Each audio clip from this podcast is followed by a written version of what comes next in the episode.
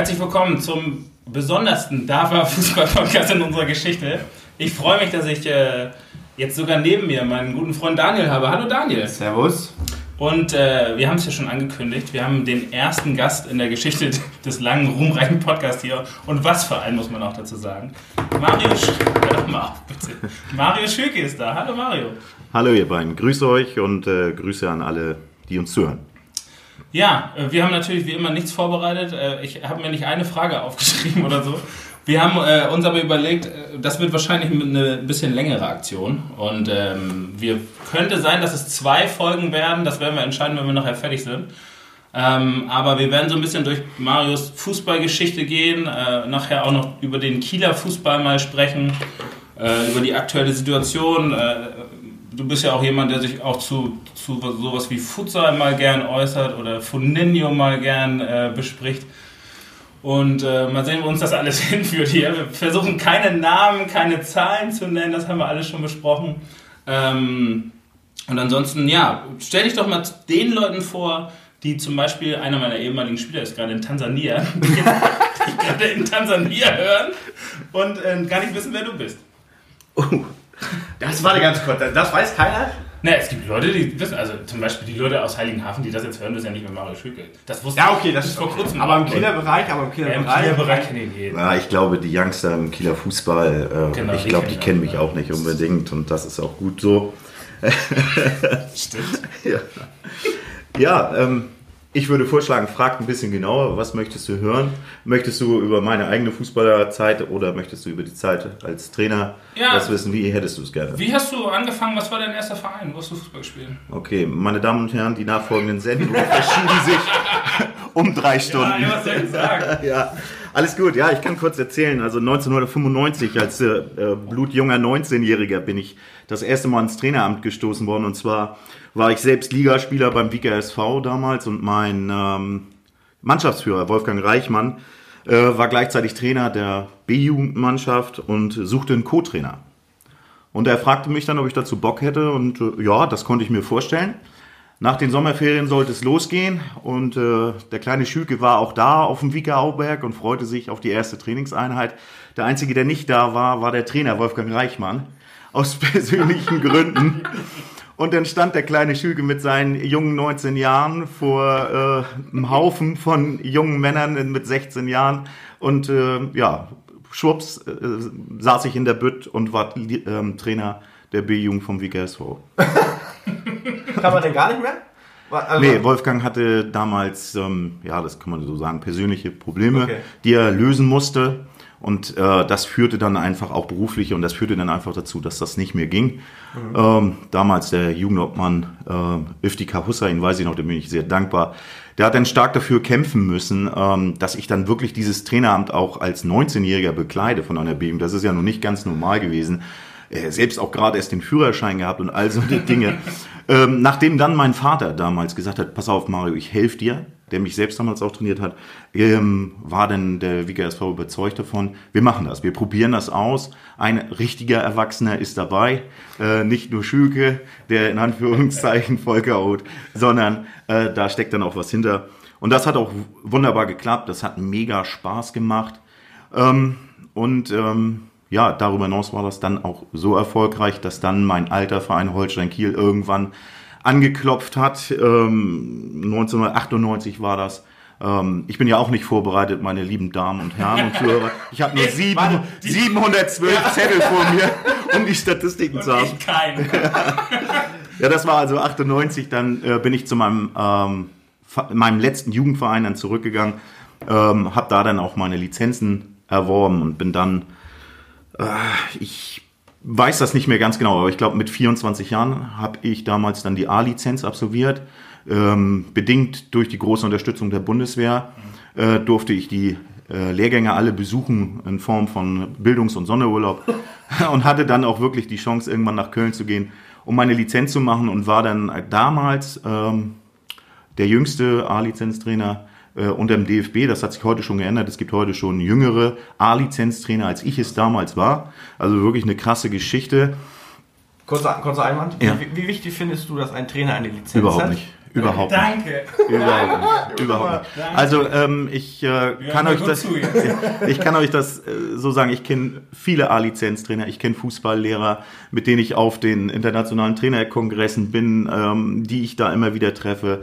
Und ich kann euch nur sagen, ähm, das, was für den Straßenverkehr gilt, das gilt auch für den Fußball, ob es Amateur oder Profifußball ist. Leute, eine Lizenz macht keinen guten Trainer und ein Führerschein macht auch keinen guten Autofahrer. Für alle Spieler von mir, die das jetzt hören, ja, den Spruch habe ich von Mario mal geklaut, ist okay. Aber ich benutze ihn bis heute sehr, sehr gerne. Läuft durch. Das muss man mal so sagen. Ist, ist auch Fakt, ist auch Fakt. Es, Ähm, ist, ja, es ist halt so ein bisschen wie beim Autofahren. Man soll den schon haben, das ist, glaube ich, schon auch sinnvoll, aber es macht noch lange keinen guten Trainer. Das meine ich ja gar nicht damit, aber ich glaube, also ich weiß nicht, wie es damals war, aber ich glaube schon, dass man dort auch viele Sachen lernt, die man dann auch nicht eins zu eins umsetzt, aber anders umsetzt, um, um auch den Denkanstoß, den man da bekommt, vielleicht mitnimmt. Ah, hundertprozentig. Ähm, du erweiterst deinen Horizont und eins Genau. ist Fakt, äh, das gehört ins Fußballgeschäft wie ins Berufsleben rein. Bildung schadet nur dem, der es nicht hat. Aber ein ganz entscheidender Ansatz ist da, die Bildung muss auch angewandt werden. Das stimmt. und was nützt das, wenn dir irgendein Fußballlehrer vom DFB etwas vermittelt, du das aber überhaupt nicht begreifst oder du das große Ganze, und das ist, wir reden hier über Fußball, das ist das Spiel draußen auf dem Platz, das ist das, was wir lieben. Und wenn du das nicht verstehst, wenn du das nicht vermitteln kannst, wenn du dann Menschen nicht führen kannst, wenn du nicht motivieren kannst, dann kannst du auch Fußballlehrer sein. Ja, bringt dich nicht weiter. Und ein Jürgen Klinsmann ist auch nur so erfolgreich gewesen, weil er immer einen Riesentaktiker mit Jogi Löw an seiner Seite hatte. definitiv. Und ähm, Den das, hat er jetzt auch wieder. ne? ja, ja, ist so, ist so. Das hat er nicht umsonst. Aber es ist ja gut, dass er seine Lizenz aus Brasilien noch besorgt bekommen hat. Ja. Lag im. Hab Dafür ich danken wir. Gute Argumentation, aber lange im Schrank habe ich. Also, warum Ja, da habe ich jetzt nicht mit gerechnet, dass ich noch Trainer werde heute. Na gut. Ja, keine Ahnung, dass ich in Deutschland noch so brauche. Bei mir ist gerade keiner. Das ist ganz schwer, in der Winterpause noch zurückzufliegen. Aber naja. Wie bist du denn am Ende Ligatrainer geworden eigentlich? Also von der B-Jugend zum Ligatrainer Ja. ist ja auch relativ weiter Weg eigentlich. Ja, wie gesagt, ich war dann ja bei Holstein für die U16, U18 zuständig, damals mit Dieter Bollo. Nicht ganz unbeteiligt daran, auch irgendwo, dass das Einführen der U-Mannschaften dann auch bei Holstein Kiel vollzogen worden ist. Weil in meinen Anfangsphasen hatten wir wirklich noch die klassische zweite B-Jugend und zweite A-Jugend. Äh, ohne U-Mannschaft. Na, und ka- ohne Alterseinteilung. Das weiß ich noch, da warst du Trainer der B-Jugend bei Holstein. Ähm, hast ein Trainingslager in Plön, glaube ich, gemacht. Da haben wir gespielt mit Micha. Und da waren 40 Leute beim Training. Und da hast du währenddessen schon aussortiert. 30, 40 Leute, keine Ahnung. Und ein Teil hat gespielt. Wir haben sogar drei, äh, zwei Halbzeiten, also wir haben drei Halbzeiten gespielt. Und hast du währenddessen schon aussortiert und hast du dich immer äh, mit deinem Co-Trainer quasi kommuniziert, wen können wir da behalten, wen können wir raus. Das war ganz wild. Also haben wir als Fries Orter mitgekriegt, wie das professionell bei Holstein ablief, weil du währenddessen schon, ich glaube, es war erste oder zweite Woche, wart ihr im Training oder so, es waren halt Leute von außerhalb, die dazugekommen sind, wo ihr quasi schon angefangen habt auszusortieren. Ja. Ich kann mich zwar selbst, also an das Trainingslager, da, wir waren öfter in Plön, ähm, kann ich mich äh, jetzt an das Spiel kann ich mich nicht explizit erinnern. Aber es ist ähm, wirklich so gewesen. Also wir haben Eltern gehabt, die die Kinder aus Flensburg gebracht haben. Wir haben Eltern gehabt, die wirklich viermal die Woche aus Hohenwestedt, Itzehoe, Fahrgemeinschaften gemacht haben. Die haben keinen Pfennig dafür bekommen von Holstein. Ne? Und dann für zweite B-Jugend in Anführungsstrichen, U16. Ne?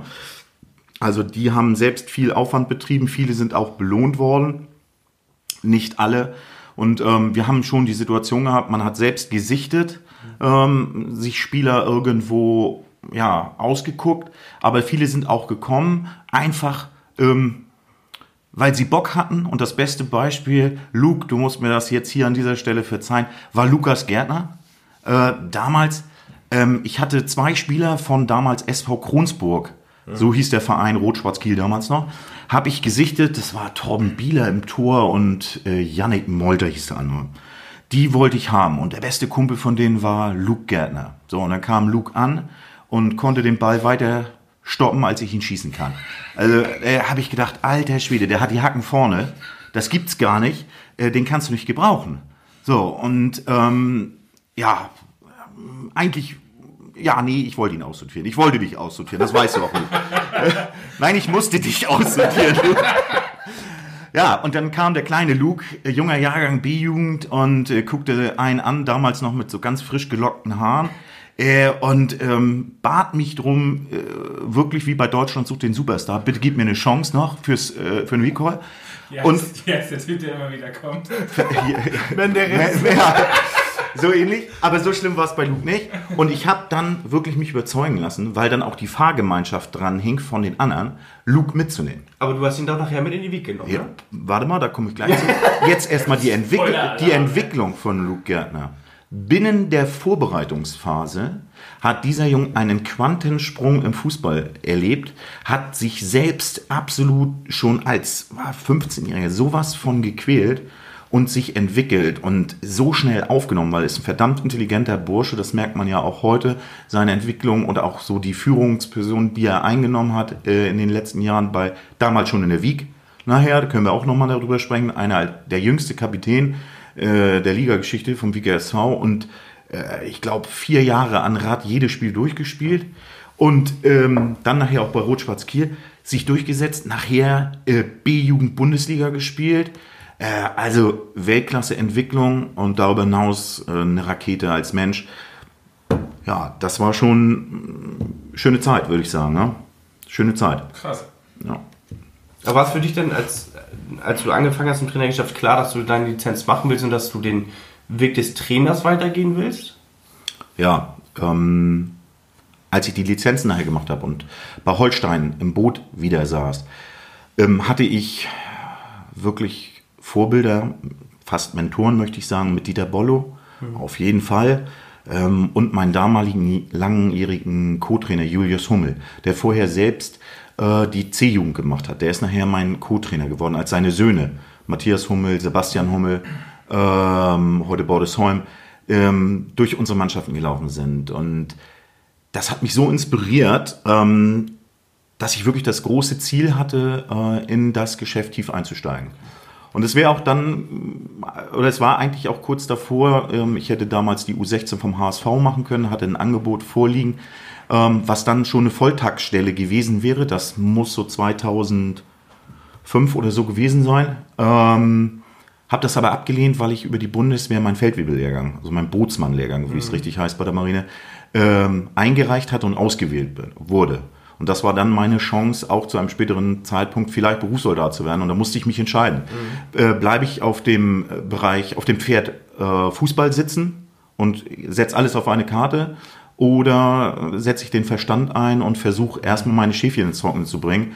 Und im Nachhinein war das mit Sicherheit die richtige Entscheidung, äh, den Weg 2 zu gehen.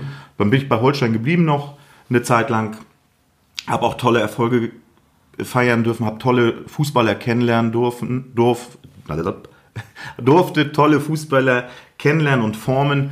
Ähm, und nicht zuletzt zum Beispiel den aktuellen Ligatrainer von Holstein Kiel, Ole Werner, den habe ich damals als C-Jugendlichen von Fortuna Welsee zu Holstein gelotst, äh, der dann ja auch von Holstein erstmal dann noch zu Hertha BSC kurz gewechselt ist, äh, bevor er sich schwer verletzt hat. Und ähm, bin wirklich dankbar um jeden einzelnen Spieler, den ich da kennenlernen durfte.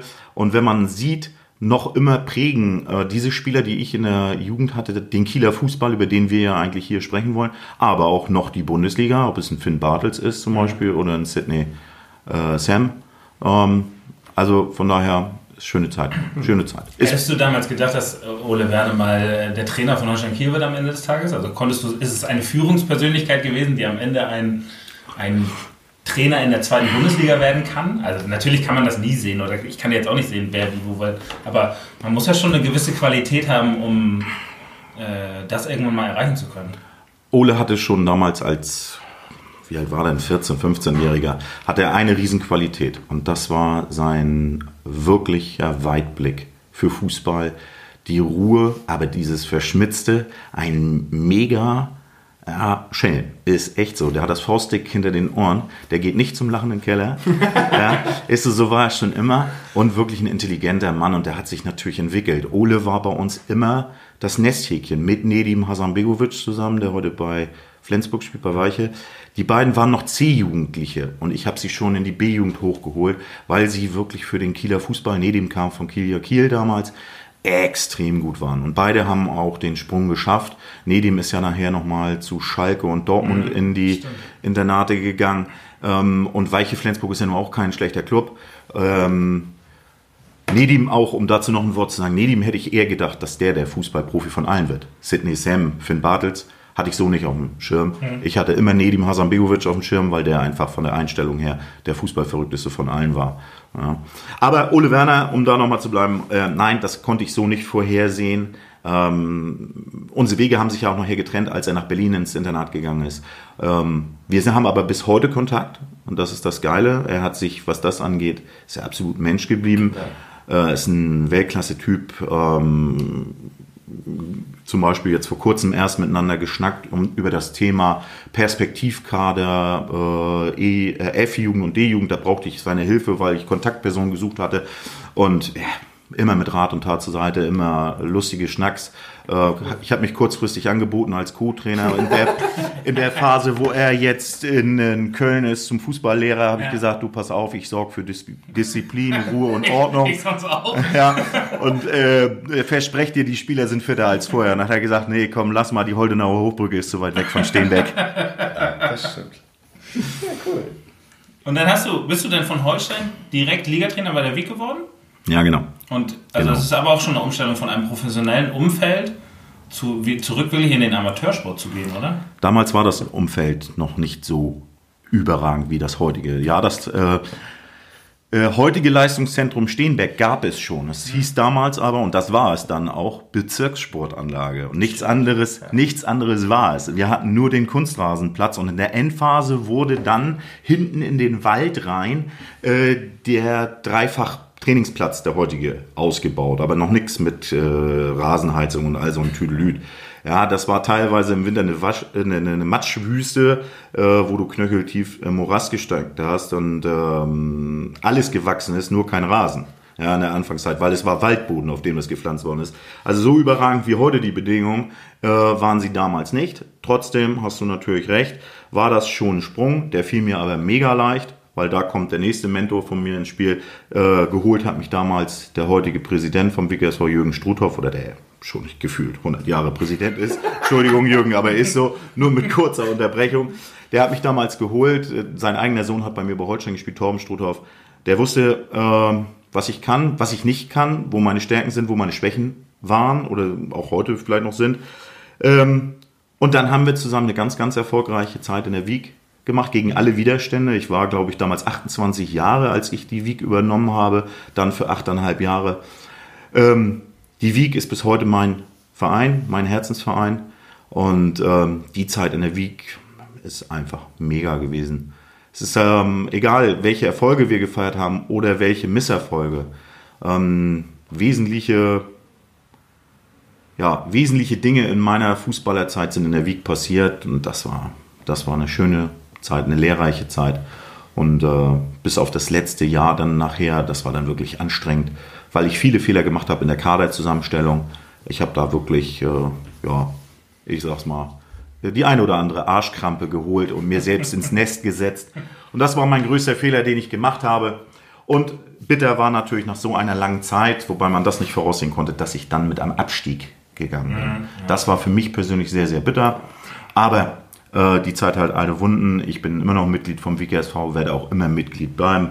Und ich denke, dass ich, jetzt bin ich da im Moment F-Jugendtrainer, ganz stolzer, von äh, meinem Sohn Leo.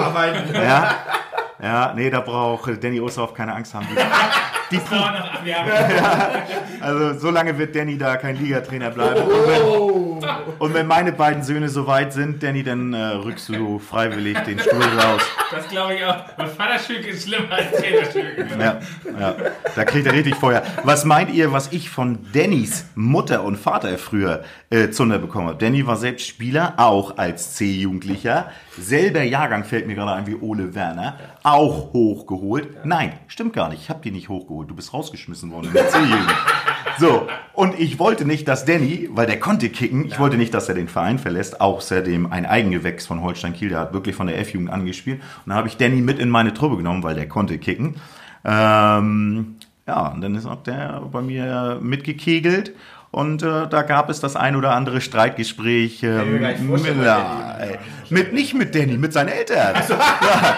so. das Also kannst du dich darauf einstellen, mein Lieber, sollten meine Söhne irgendwann mal in deiner Truppe spielen, dann haben wir das ein oder andere Vier-Augen-Gespräch. Oder es, Wir müssen hoffen, dass deine Eltern den Podcast nicht hören, sonst verprügeln die beide.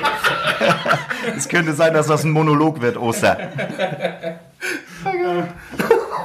Du hast gesagt, das letzte Jahr war schlimm bei der Weg. Also du hast dir die falschen Leute reingeholt und ihr seid am Ende abgestiegen, wahrscheinlich aus der Verbandsliga abgestiegen. Ja. Ja. Ähm, konntest du das vor, also hast du so viele neue geholt, weil so viele weggegangen sind? Und da war ja noch ein bisschen mehr im Argen, als nur vier, fünf falsche Leute zu holen wahrscheinlich, oder? Ja, doch. Doch.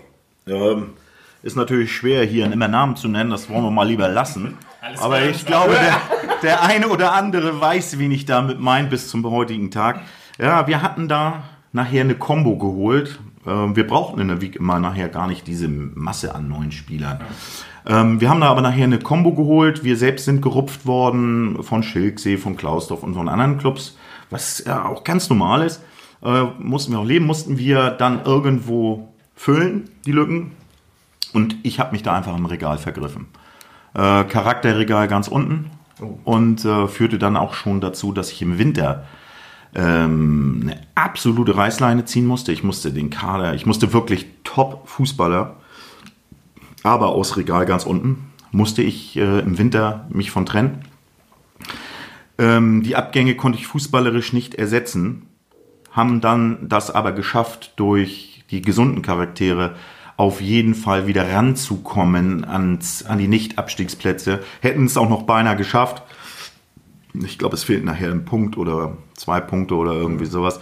Ähm, war bitter, es war aber insgesamt ein sehr äh, nervenaufreibendes äh, Jahr. Für mich war damals schon klar im Winter, also wie ich hatte rechtzeitig dem Verein schon gesagt, im Dezember, dass ich nach dem Jahr definitiv Schluss machen werde. Ähm, aber es ist natürlich blöd gewesen. Das tat mir sehr, sehr weh. Also war, wolltest du was anderes? Wusstest du das schon? Oder Nee, ich brauchte, das war einfach, das war too much, ne? Das Aber war too dieses, much. dieses eine halbe Jahr hat dich so geprägt, dass du gesagt hast, du brauchst eine Pause? Ja, ja, nach acht, nach dann ja acht Achso, Jahren. ja, genau, okay. Die waren ja schon sehr intensiv. Wir hatten da viele, auch in dem Abstiegsjahr, ne, auch ähm, viele äh, positive Sachen. Zum Beispiel sind wir, das Thema haben wir ja vielleicht auch noch, Hallenkreismeister geworden. Wir haben übrigens noch Fußball gespielt. Ja, da wir, war die noch im Tor, glaube ich. Ne? ja nachher im Elfmeterschießen, äh, im- im Strafstoßschießen habe ich ihn nachher äh, meinen, meinen Torwarttrainer ins Und Tor alle haben sich gestellt. schon gewundert, was macht der denn? Stellt einen Mann da jetzt ins Tor. Und der hat, glaube ich, drei oder vier, glaube ich, gehalten. Hat ganz Zwei, zwei gehalten und den das- letzten ja. Strafstoß selbst geschossen. Ja, äh, es gab irgendwo mal irgendeinen Trainer, auch glaube ich Tansania oder sowas, der hat von sich gesagt, er ist ein Trainerfuchs. ja, ähm, es gab dann aber auch ganz schlimme Geschichten. Äh, Damals im selben Moment, äh, wo wir die Hallenmeisterschaft gewonnen haben, ist dann äh, Stefan äh, Kuchnerski Oh, ja. äh, gestorben. Das ist das erste Mal, oder es war zu dem Zeitpunkt für mich auch noch als ja doch relativ junger Trainer dann die Situation, die ich auch ganz schwer verarbeitet habe, ähm, dass ein eigener Spieler ähm, ums Leben gekommen ist ähm, und äh, du den selbst zu Grabe tragen musstest. Das äh, hat dann irgendwo auch echt nochmal wehgetan und äh, das ist auch an der Mannschaft nicht spurlos hängen geblieben und äh, ja, da sind dann so viele Faktoren auf einmal gekommen. Arschkrampen, ähm, Misserfolge, ähm, schlechte Stimmung und wie sich das dann durch so einen Winter durchziehen kann. Und dann hatte ich irgendwann für mich die Entscheidung getroffen, zu sagen, okay, hier an der Stelle im Sommer ist dann Schluss, egal wie das, wie diese Geschichte ausgeht. Ne? Krass. Das, also ich weiß jetzt über diesen Todesfall gar nichts. Also genau weiß ich es ehrlich gesagt auch nicht mehr. Also Stefan hat bei uns, Stefan ist ein so super sozialer Mensch gewesen. Also es passte wirklich rein und ähm, das ist, glaube ich, und der ist mit jedem klargekommen. Also egal, was für ein Charaktertyp du selber warst, der hat irgendwie immer so einen Mittelweg gefunden, dass er irgendwie mit dir, mit dir kommunizieren kann und super schlauer Spieler, super ähm, ja, diszipliniert einfach und dann ist er aus Holdenau weggegangen, dann hast du, ist er eher in die Wieg gegangen. Ähm, was uns als Holdenauer damals ein bisschen äh, verwundert hat, weil das echt ein guter, zu, bei uns hat er Innenverteidiger gespielt. War er bei dir noch Innenverteidiger gespielt? Ja. Ähm, der hat die, die Truppe einfach zusammengehalten, ne? Und, und dem konntest du auch nicht böse sein. Wenn der gesagt hat, er kommt nicht zum Training, weil er für die Uni was machen muss, dann sagtest du, ja, alles klar, du spielst am Wochenende trotzdem. Also der passte super in die Welt. Ähm, und dann plötzlich, glaube ich, warst du tatsächlich einmal bei uns im Laden und da hast du es, glaube ich, erzählt. Ich weiß, wie auch immer. Ist lange her, ne? Genau, ist lange her. Und Ist, ähm, äh, war es ein Unfall? Ich weiß noch gar nichts darüber. Ich hab, darf man darüber reden? Äh, Es war eine Krankheit, eine Genau. Krankheitsgeschichte, Ja, okay. die sich dann ganz negativ entwickelt hat. und schnell, also so Ja. wie wir es mitgekriegt haben. Ja, ja, also, er ist äh, komatös und dann Genau. leider, Ja. ja, Also, abgelebt. ja, und also das, das glaube ich schon, dass das ein, als also Mitspieler, damals, du warst Trainer von ihm, das glaube ich schon sehr geprägt hat, weil es wirklich ein Spieler war, den du immer dabei haben konntest, ohne dass er negativ aufgefallen ist. Ja, absolut.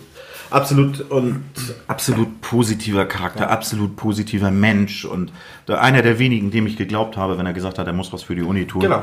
Ähm, ja, Gott hab ihn selig. Ja.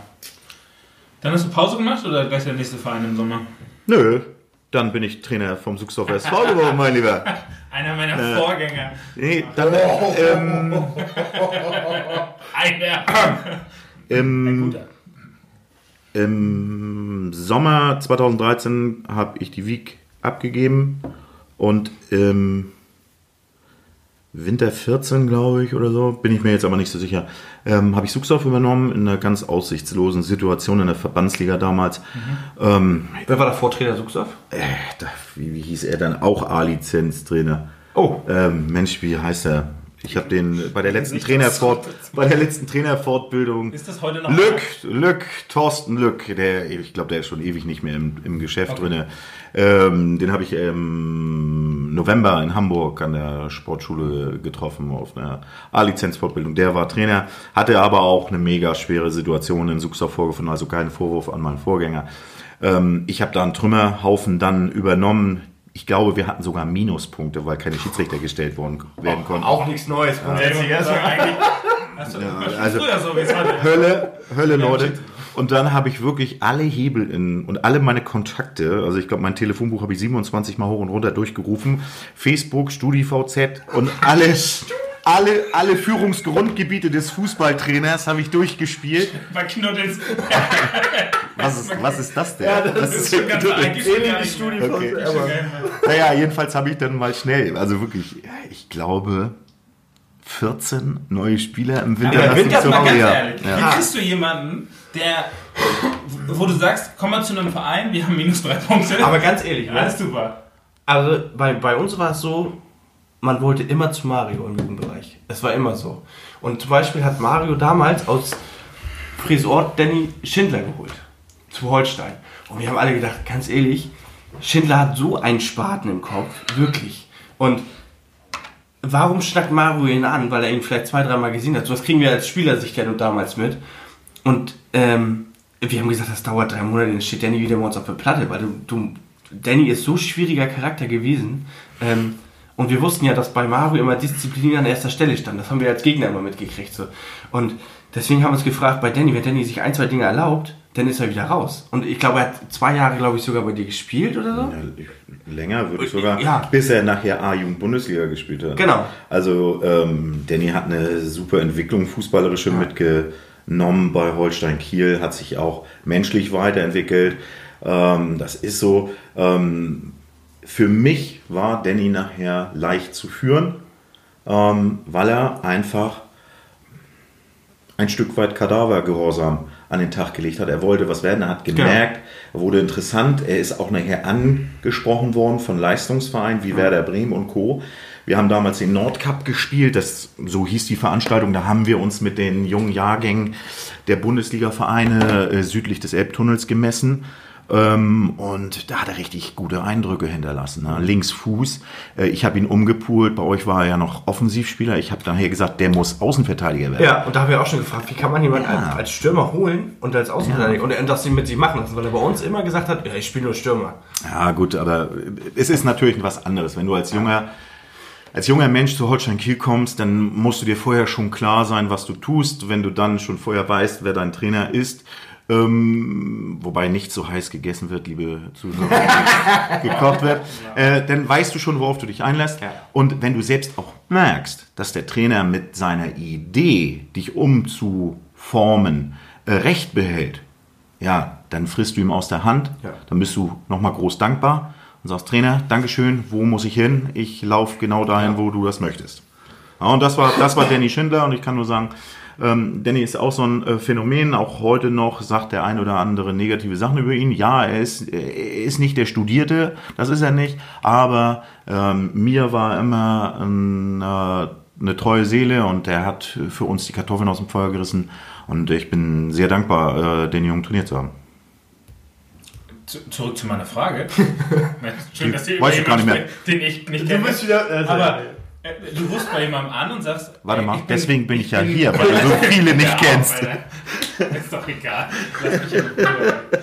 Du rufst bei jemandem an und sagst, ich bin ein geiler Typ, wir haben minus drei Punkte, komm mal her. So, das ist ja am Ende sehr zusammengefasst und sehr Aber verkürzt. es ist trotzdem im Namen Mario Schüke gewesen. Ja, Also, Weiß ich nicht, so ein geiler Leute. Typ kann er nicht sein. Nee, das glaube ich auch nicht. Ich glaube, das ist eine, eine, eine Mischung von den Sachen. Ähm, ähm, äh, Daniel, du äh, sprichst jetzt sehr positiv von mir, der Name Mario Schüke. Äh, ihr hattet das selbst letzte, äh, beim letzten, äh, bei der letzten Folge auch gesagt. Es gibt genug Leute, die auch genau das Gegenteil über Mario. Schüke sagen. So, ähm, ob die mich nun kennen oder nicht, das lassen wir einfach mal dahingestellt. Ja, also ähm, ich glaube, mit denen habe ich noch nicht mal eine Bierlänge zusammengesessen, die alle der Meinung sind, mich charakterisieren zu dürfen und zu können. Sollen sie auch machen. Ähm, das ist nicht so entscheidend. Aber ähm, ich glaube, der ein oder andere hat es genauso gesehen, wie du gesagt hast. Ja, Mario Schüke, der kann mich jetzt nochmal weiterentwickeln. Natürlich waren aber auch die Spieler zum Beispiel bei der Übernahme vom Suchsdorfer SV, das waren ja nicht alles Granaten. Ein paar waren dabei. Ja, durchaus. Also sogar damals Marc-André Hennings haben wir von Schleswig 06 geholt aus der Schleswig-Holstein-Liga. Ja, ähm, also der A-Jugend-Bundesliga bei Holstein gespielt hat. Das war schon ein geiler Deal. Das war schon eine gute Sache. Viele sind auch zurückgekommen ähm, zum Suchsdorfer SV oder sind mir gefolgt aus alten vorherigen Stationen. Und so konnte sich das ähm, entwickeln. Und dann haben wir es bis zum Ende der Saison fast wirklich noch geschafft, den Abstieg zu vermeiden in die Kreisliga. Das wäre eine Mega-Sensation gewesen. Und ich muss auch sagen, ähm, die eineinhalb Jahre dann Suchsdorf waren auch mega schön, denn äh, das muss ich auch hier an der Stelle sagen. Ähm, ich habe in Suchsdorf viele, viele neue Freunde ähm, gewonnen. Ähm, zum Beispiel ein Mann wie Charlie Stoltenberg. Das ist für mich ähm, ja, Charlie ist mit Sicherheit ins Alter gekommen, das ist keine Frage, aber das ist ein weiser Mensch, ein liebevoller Mensch.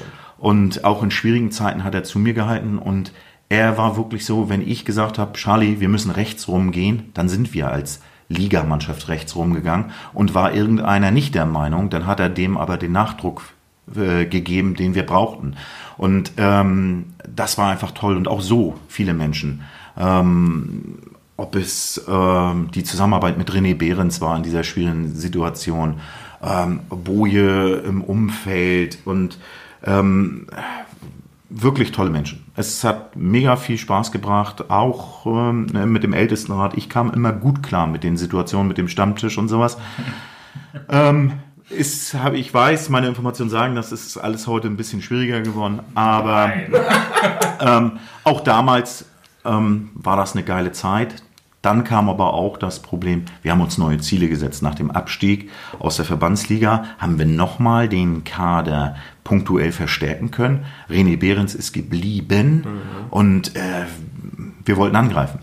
Jetzt weiß ich noch, dann ist noch Dennis Höhmke gekommen und alter Schwede, wir hatten wirklich richtig gute Buffer dabei. Und mit der Truppe musstest du eigentlich in der Kreisliga um den Titel mitspielen. Und wir sind so geschmeidig am ersten Spieltag auf den Boden der Tatsachen zurückgeholt worden. Ich glaube, zu Hause gegen, äh, ich weiß das nicht, ist egal. Bordesholm 2 oder irgendwie, ist völlig banal. Ganz, mein ganz, übrigens ganz Düsseldorf, geschmeidig. Bordesholm 2. 0, 4 0, verloren. 04, glaube ich. 04. Ich bin schön. Ich bin besser. Ein Tor haben wir geschossen. Danke Malte nochmal für das Tor. Das. Hölle. Hölle, Hölle, Hölle. Ja, und so, so verlief dann auch das Jahr mit äh, hohen Zielen, wirklich bescheiden, ähm, so dass wir dann auch Heine und ich damals gesagt haben, äh, wir haben ja übrigens auch beide für Suchsof gespielt als Spieler, ähm, dass wir dann beide gesagt haben, okay, lass mal Ende machen. War auch nachher zu nervig. Ich muss ganz ehrlich sagen, ähm, dann auch wieder die Trainingsbeteiligung in dem Moment, wo die Flutlichtsaison angefangen hat. Sehr gutes Kein, Shot, äh, Schönes Thema Suchsoff. ja, keiner, keiner hatte Bock da runter zu laufen zu dem Ding und sich da bei Wind und Wetter und da ist ja kein Schutz, nix. Sich da hinzustellen auf das schwarze Ding und da hatte keiner Bock zu und dann standst du da alleine im Regen im Abstiegskampf oder nee Quatsch dann ja nachher äh, Wunsch des Aufstiegskampfes und wusstest genau du kommst das nicht mehr erreichen und die Stimmung wurde dann auch schwächer, das Umfeld wurde ebbte ab und die erste Kritik äh, die Kritiken kamen auf und dann haben wir auch gesagt okay lass mal einen Schlussstrich ziehen und äh, war trotzdem eine mega Zeit in Suchsdorf und ich kann dir nur sagen ich war gerne einer deiner Vorgänger. Also beruhigend zu sehen, dass die Probleme, mit denen du gekämpft hast damals, ja heute keine anderen sind. Ne? Wir gehen runter auf, auf, den, auf den Schotter und auf einmal halbiert sich die Trainingsbeteiligung, gefühlt fast. Die, sind alle, die müssen alle was tun. Ja, die müssen, dann müssen sie alle nämlich was für die Uni tun und Oma hat Geburtstag. Das sind ja die Klassiker. Ist ja auch okay, kann ich auch, also ich als Spieler wäre wahrscheinlich ähnlich gewesen, dass ich gesagt hätte, boah, ich habe überhaupt keinen Bock, auch als Torwart mich dahin zu werfen. Ne?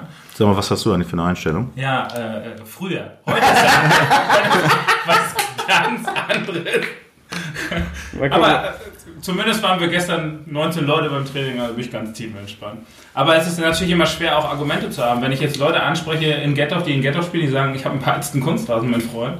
Äh, ich spiele bin nächstes Jahr auch in der zweiten, sogar wahrscheinlich noch in der Kreisliga. Was, also, es Ja. ist schwierig, ne? Es ist eine ganz schwierige Situation. Aber wie gesagt, ich Aber da suchst du doch ja nicht allein. Da muss man Genau. ganz kurz. Also, da sind ja genug. Vereine, die das Problem haben, dass sie einfach nur Schotter haben oder alle, nur Schotter Kiel haben. sind, Alle, Ja. alle Kieler Vereine, alle Kieler wirklich tatsächlichen Vereine, die zur Stadt Kiel gehören, haben diesen Nachteil. Und wenn du dir mal anschaust, die erfolgreichsten Vereine, ob es in der Jugendabteilung ist oder äh, im Herrenbereich, die, die irgendwo sich weiterentwickeln, das sind die Kunstrasenvereine. Und deswegen ist da eine große Ungerechtigkeit Ja. drinne und ich kann das auch nur ganz bedingt nachvollziehen, dass hier ähm, die Steuergelder für sonst was für einen Scheiß verprasst werden, wie Kiel-Kanal und sonst was, da die aus meiner Sicht größte Pissrinne, die sich Kiel zulegt für die Kieler Woche. Ja, man mag mir... An den- Bürgermeister. ja, schönen Gruß. Also man, man mag mir das nachsehen, auch jetzt die Wortwahl, entschuldigt da bitte, liebe Zuhörer, aber ist doch so. Kann ich schneiden, Alle, nee, bitte nicht. Alle, alle Fußballer in Kiel wünschen sich, ähm, dass dieses Geld, glaube ich, äh, umgesetzt wird in Kunstrasenplätze. Wie viele Kunstrasenplätze könnten wir dafür bauen? Was kostet das Ding? Ich weiß es wirklich nicht. Ist Banane. Halbe Mille, ja. Halbe Mille? Jetzt, Vielleicht kriegst du 300 schon getan. Nein, ich meine den Kiel-Kanal. Ach so. Nee, nee, nee, aber für einen Kunstrasenplatz brauchst du eine halbe Million. Ja, so ist die ja, ja, in etwa. Wenn du nicht die, wenn du nicht die Infrastruktur über ähm, den, den Abwasserkanal und sonst was über die Drainage und sowas hast. Aber du hättest viele Vereine damit glücklich machen können. Viele Vereine hättest du auf Augenhöhe mit anderen setzen können. Ähm, und diesen Vorteil holst du auf Dauer als Verein wie Suchsdorfer SV, Wieker SV und Co. nicht auf. Und wenn du dann noch ein Verein bist, gut, der gehört nicht zu Kiel. Ich habe in Geografie einigermaßen aufgepasst. Beispiel der erste FC Schinkel, den ich trainieren konnte, durfte, der hat nur einen Naturplatz ohne Drainage als Trainingsplatz. Ab Oktober ist da kein normaler Trainingsbetrieb bei unseren Wetterverhältnissen äh, im Moment möglich. Das heißt, du stehst da immer äh, bis ähm, zur Kniekehle im Morast. Ähm, da ist kein Training möglich und dann hast du auch keine Chance, ähm, Konkurrenzkampf aufzunehmen zu diesen Clubs wie Altenholz, Kronshagen, Eidertal und äh, wie sie so alle heißen. Wir, wir müssen ein bisschen ehrlich korrigieren. Natürlich hat Intertürken Kunstrasen, ist ja ein Integrationsprojekt Sorry. gewesen. Sorry, ja. Und. Postkiel hat sich eingebaut, um den sie nicht spielen können. Das auch. Ja, aber ja, das ist natürlich auch so Das richtig. Slapstick, ne? Äh, Das ist Slapstick, aber äh, ihr wisst ja auch, wie das zustande gekommen ist, ne? Das ist ja irgendwie über den Verkauf. Äh, Kreuzberger hat sich Ja, eingekauft genau, sozusagen und genau, die haben dann gesagt, sie genau. setzen ihn dahin und die haben aber, Ja. so wie ich das mitbekomme vom Hörensagen, die Lagerhalle so oder die, die Fläche, die Kreuzberger selber benutzt, so groß gemacht und deswegen ist der Kunstrasen so klein und deswegen ist er halt nicht spieltauglich. Aber ja, da, ja. wilde Geschichte, also braucht man nicht. Kannst du eigentlich abreißen. Das Dann kannst du drauf trainieren immer, ne? Das ist ja auch schon viel wert, muss man auch Definitiv, aber Ja, man mag es mir nachsehen, das kommt natürlich dabei raus, wenn du in der Fußballabteilung Schachspieler hast. Punkt. Ja, du, kann ich nicht beschreiben. Weiß ich Bist wieder nicht im Thema, ne? weiß gar nicht, was ich dazu sagen. Ist okay.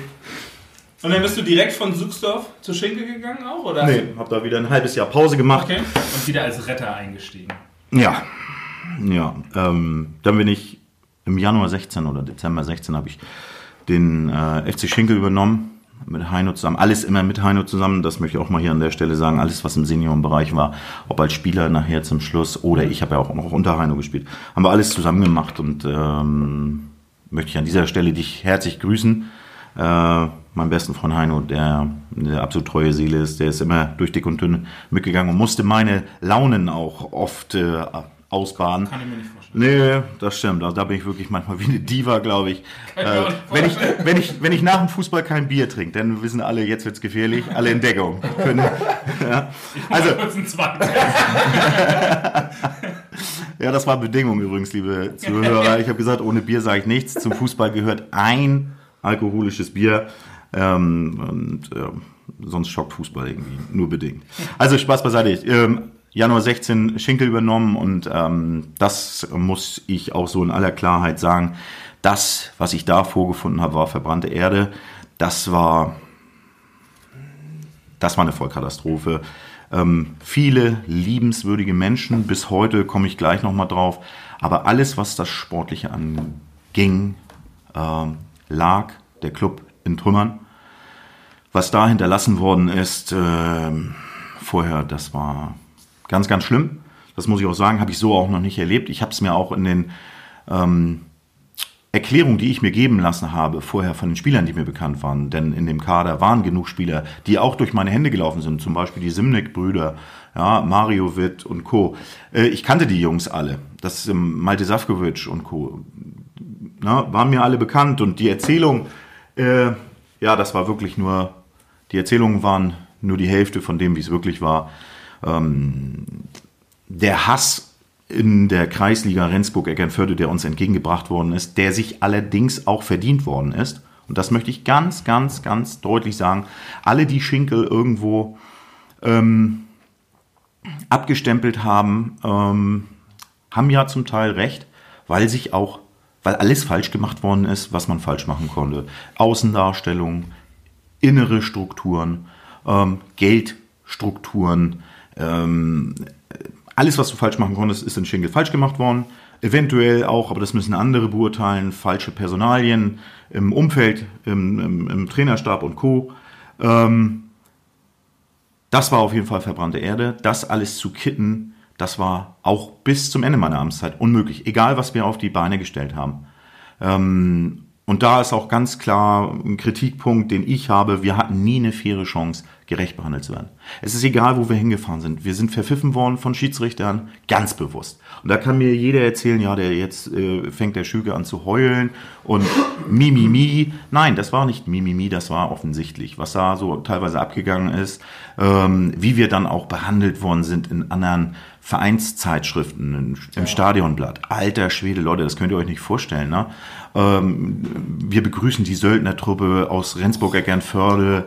Wir aber das ist halt der Ruf, Entschuldigung, wenn ich unterbreche, aber das ist halt genau ja, der Ruf, der Schinkel sich jetzt in der ja. Zeit, bevor da warst, ja, ja, schon aufgebaut hat. Ja, ja. Und das wurde ja auch ganz klar, ich weiß jetzt nicht. Es sind auch schlimme Sachen passiert. In der Zeit in Ghetto ja auch so gewesen, dass es auch immer so, so hieß, na, wenn du nach Schinkel gehst, dann immer nur des Geldes wegen. Genau. Und immer nur, nur weil, äh, da gibt es halt Kohle. Und das ist halt ja. schon äh, von den Ghetto, also von den Ghetto-Vorständen so kommuniziert worden, immer so, mit denen wollen wir nicht, die sind irgendwie so ein bisschen dabei in der SG, als Spielgemeinschaft in der Jugend, aber äh, das war's. Ähm, ist schwierig, ne? Das ist ja bis heute so. Also dieser Ruf ist nie weggegangen. Nee, wir haben wirklich aktiv gearbeitet. Heino, ich, das Umfeld. Wir haben so viel probiert, ähm, das Blatt zu drehen. Und das ist uns nur bedingt geglückt. Na, weil wir sind immer wieder ins Hintertreffen gekommen. Wir haben rote Karten für Sachen bekommen. Ähm, da kriegt kein Mensch eine rote Karte, nur wir als 1. FC Schinkel. Ähm, wir sind kritisiert worden, wir sind angegriffen, angefeindet worden. Es hat sich eigentlich, ähm, es war ganz, ganz schwer. Auch die Pressearbeit zum Beispiel. Ja. Werde ich nie vergessen. Herr Behrens hieß er, nachher, wir haben uns den Telefonhörer um die Ohren geschlagen, also gefühlt, ne? Ähm, bis ich den befriedet hatte, dass der mal normal über uns berichtet und meine Worte nicht immer äh, verdreht und Sachen schreibt, die ich so gar nicht gesagt habe, das hat echt gedauert. Ne? Und selbst die Zusammenarbeit mit Fuba war auch dann nicht immer einfach, weil wir immer immer pauschal behandelt worden ja. sind ne, und abgestempelt worden sind. Es ist nachher besser geworden, dann kam ja nachher der Pokalsieg, dann kam dann auch wirklich mal die ersten positiven Nachrichten, dann nachher später der Aufstieg und ähm, das hat sich dann auch wirklich besser entwickelt und ähm, da möchte ich euch, liebe Zuschauer oder Zuhörer, entschuldigt, ähm, auch mal vielleicht mit dem einen oder anderen Vorurteil einfach mal aufräumen. Ein bisschen, ja.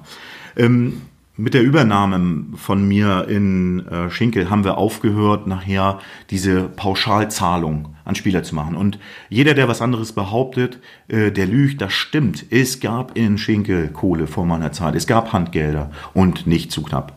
Nicht zu das, knapp. wird, das ist ja auch das, was die Spieler untereinander kommunizieren. Das ist auch das, ja. was bei vielen immer das Problem ist, weil sowas kommt immer raus. Weil wenn du erstmal genug getrunken hast auf eine Weihnachtsfeier oder sonstiges ja. und, und dann hieß es ja, keine Ahnung, hier wieder Taschengeld oder ich weiß von, von äh, anderen Vereinen, die höherklassig, ich glaube, das war hier FC Sylt damals oder so. Da ist der Zug angefahren, da gab es Umschläge aus dem Fenster raus und dann ab dafür. So. Und, und das, also ich will jetzt nicht sagen, dass bei Schinkel mit Umschlägen gearbeitet worden ist, das weiß ich natürlich auch nicht. Aber ähm, es war ja immer der Ruf da, ich gehe dahin, weil ich weiß, ich kriege meine Summe X fest, ob ich beim Training bin oder peng. Ja, aber eins ist auch Fakt, nach Schinkel in ein 800-Mann-Dorf ähm, kommt kein Spieler aus Kiel und aus Eckernförde, weil die Bratwurst so gut schmeckt. Und das ist auch heute noch so. Und da müssen wir uns auch nichts vormachen. Aber die Strukturen sind komplett anders. Äh, ich habe damals eine sogenannte Trainingsprämie eingeführt. Das ähm, hat sich dann so gestaltet, dass das Geld komplett in einen Topf gegangen ist und dann die Spieler nach Trainingsbeteiligung bezahlt worden sind. So äh, waren wesentliche höhere Gerechtigkeit drin. Ähm, das stinkt den, äh, dem einen oder anderen. Ich ja, nenne ihn jetzt mal Geldspieler ja. natürlich tierisch. Die sind dann auch, wie du sagst, die sind dann auch nachher gegangen. Ja. Na, ähm, A war das Prinzip Leistung galt. Wer nicht trainiert, spielt nicht, solange ich jedenfalls Leute an Bord habe. Und wenn ich trainiert, kriege ich keine Kohle. Eigentlich ein total gutes Ding gewesen. Ähm, haben wir so durchgezogen, jedenfalls in meiner Amtszeit nachher. Und das hat äh, echt weitergeholfen. Macht aber auch kein Hehl. Ähm, dass auch da der ein oder andere sich nachher äh, ungerecht behandelt gefühlt hat, weil natürlich gab das einen Unterschied, dass ein René Behrens äh, eine andere Trainingsbeteiligung bekommen hat als ein 18-Jähriger, der von Sportfreunde Bockelholm sechste Mannschaft gekommen ist, sollte jedem klar sein. Und da alles andere wäre auch gelogen. Ja, aber es war insgesamt eine tolle Zeit und ich möchte eine Sache euch allen mal mitteilen, die nämlich gar nicht wissen, wie Schinkel funktioniert. Schinkel ist ein Dorf, ich glaube 800, 900 Mann stark. Davon sind gefühlt alle im Liga-Förderkreis. Genau. Das, das hört man, dass also, das Dorf da ist. Genau. Also in Wirklichkeit, der Liga-Förderkreis ist etwa 100 Mann stark. Also 75 Mann waren zu meiner Zeit und der, der wächst. Und jeder gibt da irgendwo das rein, was er geben möchte. Und es gibt keine Großindustriellen in Schinkel. Gibt es nicht. Der größte war Timmermann mit seinem äh, Kfz-Handel hier in Gerdorf. Ähm, den hat er aber nicht mehr, weil er Pensionär ist. Und die Leute in Schinkel geben ihr letztes Hemd. Das ist wirklich so. Die finanzieren das aus der privaten Tasche, um teilweise, und das muss ich so zu sagen, irgendwelchen satten Typen das Taschengeld aufzubessern. Mhm. Ja? Und das ist schon, das ist schon ätzend, ja, wenn sie dann nichts dafür tun müssen. Ja, ja. Und diesen Weg haben wir nachher verändert. Ich glaube, dass meine Sache jetzt wieder verändert worden ist. Es gibt jetzt eine Mannschaftspunktprämie, glaube ich, gehört zu haben. Ähm, und ähm, wie die es jetzt machen, weiß ich nicht. Ich weiß nur eins: Schinkel ist Leidenschaft. Die Menschen, die dahinter sind, sind viel besser als der Ruf. Ähm, Rolf Timmermann, äh, der gesamte Liga-Förderkreis, die zerreißen sich. Der Platzwart und da einen schönen Gruß an dich, Klaus. Sowas Geiles habe ich noch nicht erlebt. Jeder, der in Schinkel schon mal gespielt hat, der, glaube ich, genießt es, auf dem Ligaplatz zu spielen. Und genauso eine Mühe gibt er sich mit dem äh, Naturrasen-Trainingsplatz. Ist Wahnsinn. Ist Wahnsinn. Ich konnte ihn jederzeit anrufen und sagen, Klaus, bitte zieh den Platz mal ab, dass wir jedenfalls die ersten 15 Minuten nicht im Rost stehen. Äh, Weltklasse-Typen, Menschen, die alles für den Fußball tun. Und ich kann nur sagen, ich habe viele Freunde in Schinkel gewonnen. Schinkel ist mit Sicherheit in meinem Herzen verankert. Das werden nicht alle gerne hören, aber jeder, der schon mal Schinkel gelebt hat, jeder, der irgendwo die Menschen kennenlernen durfte, diese Hilfsbereitschaft, diese, diese Herzlichkeit, der wird vielleicht auch seinen Blick auf Schinkel anders werfen. Ja, aber was meinst du, warum es so ist? Also warum, warum ist der Blick so, dass das, was gesagt wird, immer nur das Geld ist und nicht das, was du jetzt sagst, das Umfeld entscheidend ist. Oder so positiv ist. Ja, weil es ja auch mehr geben müsste, die das raustragen. Also es müsste ja viel mehr Leute geben wie dich, die sagen, pass auf, ich habe da gespielt, vier, fünf, sechs Jahre. Das ist einfach was anderes, als ihr das jetzt denkt. Und es ist nicht nur, dass, dass wir da alle das Geld. Das ist, kommt da mal mit, das ist voll geil. So. Aber selbst wenn, also, wenn man mit ehemaligen Spielern spricht, ist es immer so, da gab es Summe X, jetzt gibt es es halt nicht mehr oder jetzt ist es bei Mario ein bisschen anders strukturiert oder war anders strukturiert, dann gehe ich halt wieder weg. Aber das Umfeld sollte ja einem Spieler eigentlich auch gefallen und, und wissen, was man alles was man alles bekommt. Sei es jetzt der, der Platz wird abgezogen oder die Klamotten werden gewaschen. Ich weiß nicht, wie es war in Schinkel so. Wahrscheinlich. Ja, mega, mega um den, um den Spieler herum wurde sich mega gesorgt. Ja. Also zum Training, Klamotten und äh, betreut worden. Also du brauchtest in Schinkel eigentlich wirklich nur dein, dein Waschtäschchen mitbringen und äh, die Buffer. Ja, und, äh, ja, ja, aber krass, aber sowas, ja. sowas wirst ja. du nie hören. Also, und, und, und äh, es, es stand alles bereit, da musste kein Spieler die Bälle aufpumpen oder aus dem Ballraum holen oder die, die, die Hütchen äh, aus der Ballkammer holen. Ja, selbst noch nicht mal wegbringen. So, und äh, vielleicht ist es sogar so, dass der ein oder andere Spieler viel zu verwöhnt wurde in Schinkel. Nach dem äh, Training, meistens donnerstags vorm Heimspiel, wurde in den Sommermonaten der Grill angeschmissen. Dann haben, haben, sind die Spieler begrillt worden. Im Winter nicht ganz so oft. Bei uns, äh, bei uns war nicht mal die Wurstbude auf äh, Spiel. Ja, war, Training, war Training. Äh, war Training. Training. Beim Training. Donnerstags beim Training. Ja, ja. Oder ähm, Rolf Timmermann ist ähm, hier, hat hier Pizza geholt in, in Get-Off und äh, dann gab es Pizza auf, auf Kosten? Auf seine Kosten oder wurde das irgendwie aus der Mannschaftskasse bezahlt, um das mal ganz kurz nochmal zu thematisieren? Also weiß ich ehrlich gesagt nicht, habe ich mich nicht mit beschäftigt, aber so wie ich Rolf einschätze, hat er das mit Sicherheit aus seiner Tasche bezahlt. Krass. Ja, die sind, also, und damit auch noch einen schönen Gruß nach Schinkel. Ähm, ich war da mega gerne und ich kann jedem nur empfehlen, mal hinter die äh, Kulissen zu gucken. Das Team hinter dem Team äh, ist das, was Schinkel auszeichnet, die Menschlichkeit, die Herzlichkeit. Die sieht man leider nicht, wenn der Club als Fußballverein auftritt. Ähm, das kommt leider zu kurz. Aber es gibt genug gute Vorbilder beim FC, wenn ich da Dennis Akkusch mal nennen darf oder Nils Pleines, die spielen da schon seit neun oder zehn Jahren und das machen sie gerne. Sölemann Kawak hat ewig da gespielt, ja. seine ganze Herrenzeit. Und äh, auch jetzt sind viele tolle Typen in dieser Truppe drinne die Schinkel die Treue halten. Und das machen sie nicht, weil sie da, äh, was weiß ich, äh, bei dem Punktestand so, so nicht 100 Euro Punktprämie im halben Jahr bekommen. Mhm. Ja, es ist ja auch selten, dass man äh, so ein Plädoyer, also man muss dazu sagen, für Wieg und Suxuf kam so ein Plädoyer äh, nicht, aber es ist auf jeden Fall was Besonderes. Das merkt man ja auch. Äh. Ja, ich find, also ich finde es für, für mich spannend, weil genau das, was Mario jetzt gesagt hat, kriegst du nie zu hören. Sei es jetzt von ehemaligen Trainern, ehemaligen Spielern oder sowas. Die, die, dieses ganze Hintergrundwissen wird ja nie nach außen getragen. Und das ist das, glaube ich, was Schinkel so ein bisschen ja, als Söldnertruppe einfach bezeichnet, weil ja.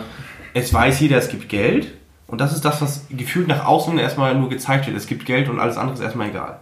Ja, Schinkel ist ja auch nicht Kiel. Ne? Das ist natürlich auch, das ist nur ein Randverein von Kiel, der dann auch immer negativ in den Medien äh, dargestellt wird. Auch na jetzt, das Negative hat sich eigentlich erledigt. Das Negativ hinstellen im Moment ist nur negativ der sportliche Verlauf.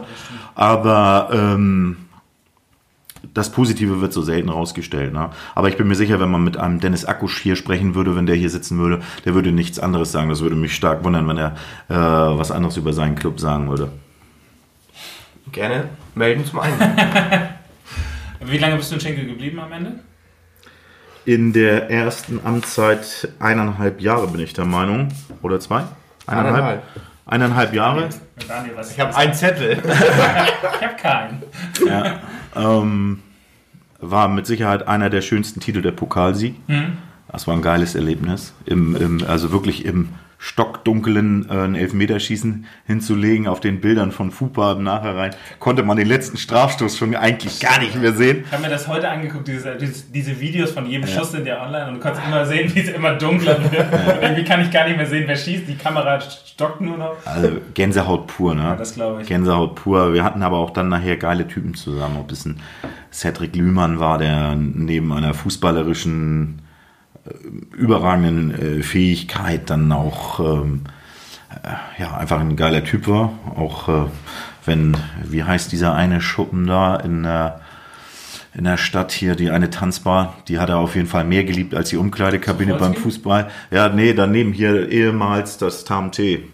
Oh Gott, das ist nicht meine Ecke. Nee, meine auch nicht mehr. Ist egal. Aber wenn man ihn gesucht hat, wenn man ihn gesucht hat, wenn er zu spät zum Treffpunkt gekommen ist, gerade bei Auswärtsspielen, dann konnte man ihn da direkt abholen. Ja. Also gefühlt. Also ihn und. Scheiße, wenn man Kreis Rendenburg fährt, muss man jetzt rein und dann wieder raus. Ja, war, war manchmal nicht ganz einfach mit ihm. Mit dem Hobbystudenten. Ja, den hat es leider jetzt ja wieder nach Hamburg gezogen, aber da hat er auch mehr Location zum Feiern. Ja. Dann bist du ja noch ein zweites Mal dahin gegangen, wieder als Feuerwehrmann. Ja, das, das, ähm, das musste sein. Okay. Das musste sein. Wer war davor Trainer? Daniel Lechte. Oh ja, ja. Daniel, ja, eigentlich- aus der Blö als Spieler, ganz. Ja, als Spieler war es sehr unangenehm. Ich hab, aber ich, ähm, äh, da, Ich kenne ihn Daniel- nicht. ja, das wundert uns jetzt nicht, dass du ihn nicht kennst. Daniel eigentlich so ein geiler Typ, aber seine Ideen vom Fußball konnte er nicht umsetzen in, in Schinkel leider. Ähm, was dann dazu führte, dass dringend eine Veränderung her musste. Ich, ähm, ja, die Spatzen haben das schon von den Dächern gepfiffen im Oktober und äh, irgendwann musste eine Bremse gezogen werden. Da sind dann auch andere Sachen vorgefallen zwischen Spieler und Trainer, die dann einfach dazu führten, führen mussten, dass man jetzt schnell reagieren musste.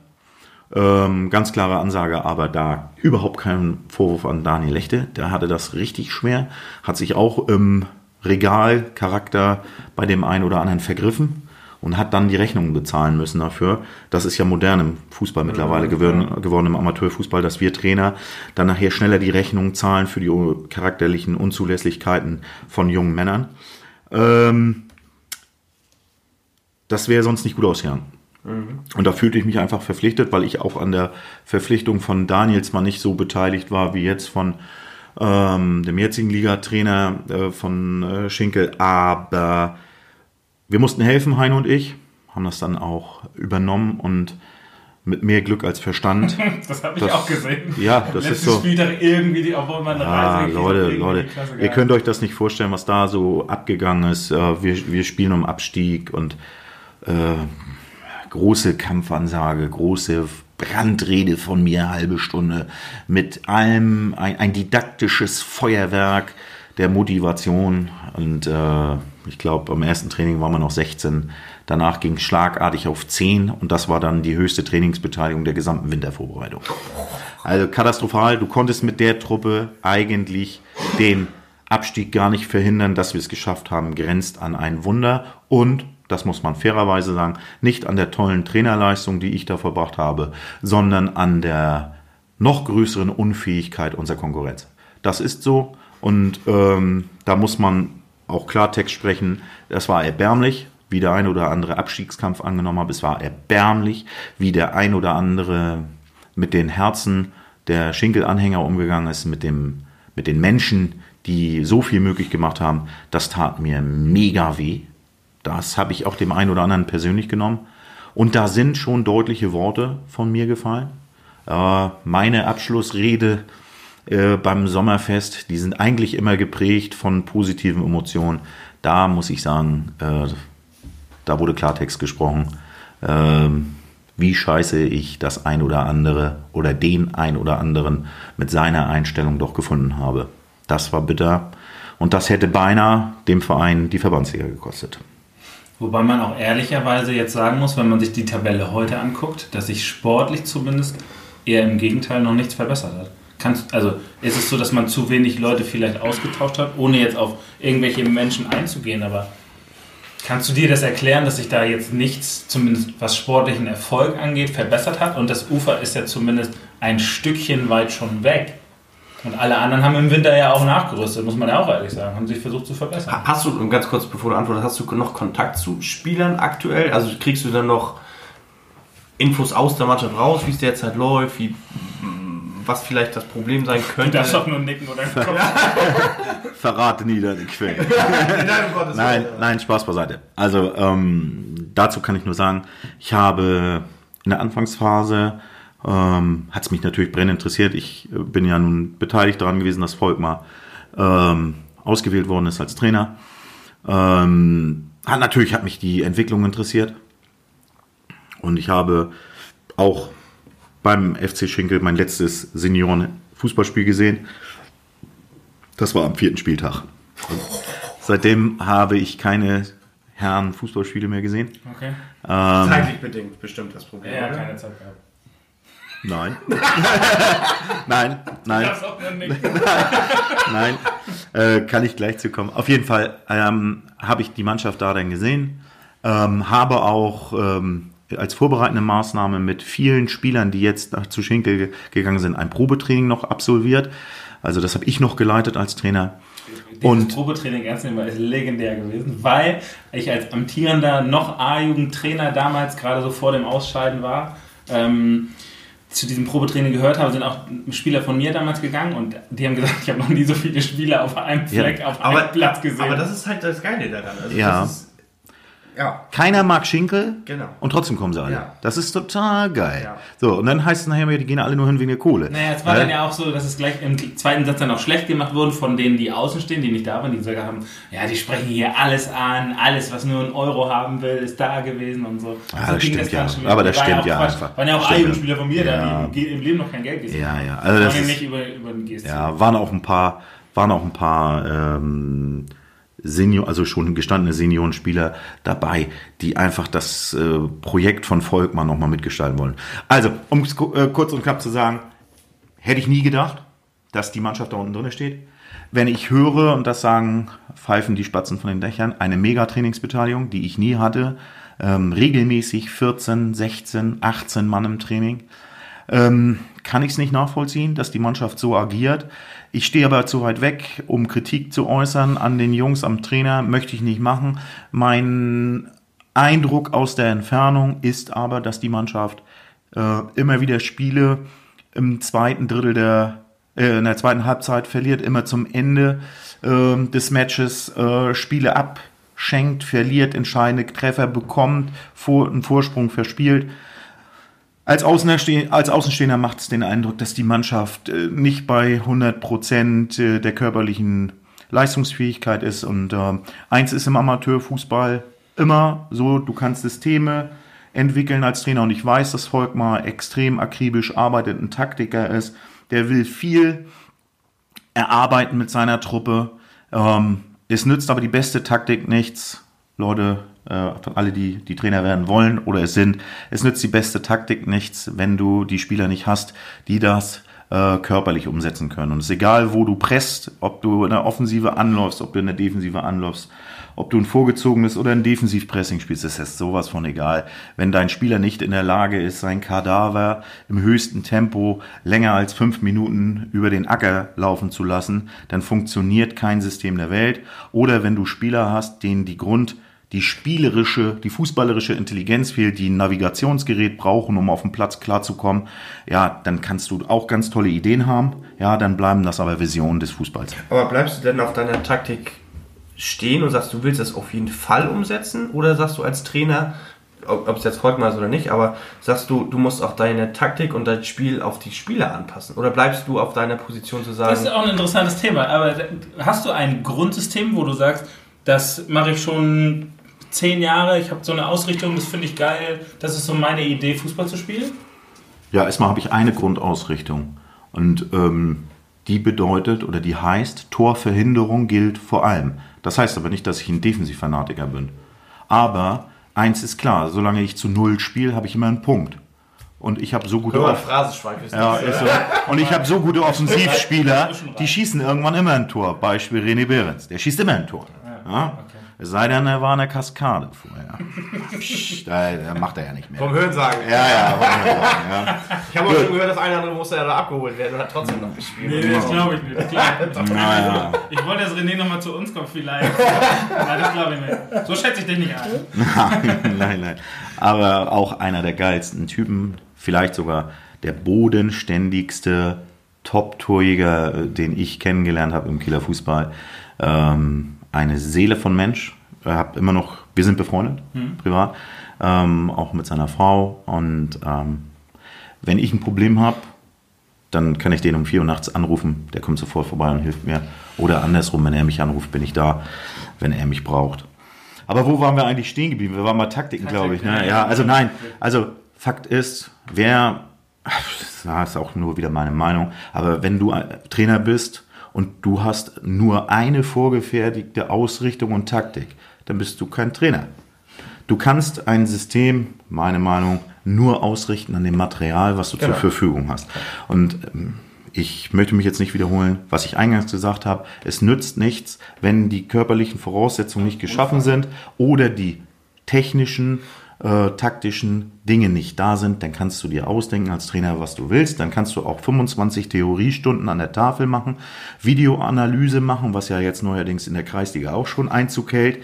Ja, äh, was nützt es, äh, wenn du irgendeinem Spieler äh, versuchst, dem Fußball zu vermitteln, der eigentlich nur gegen die Kugel tritt, weil das sein untergeordnetes Hobby ist. Ja.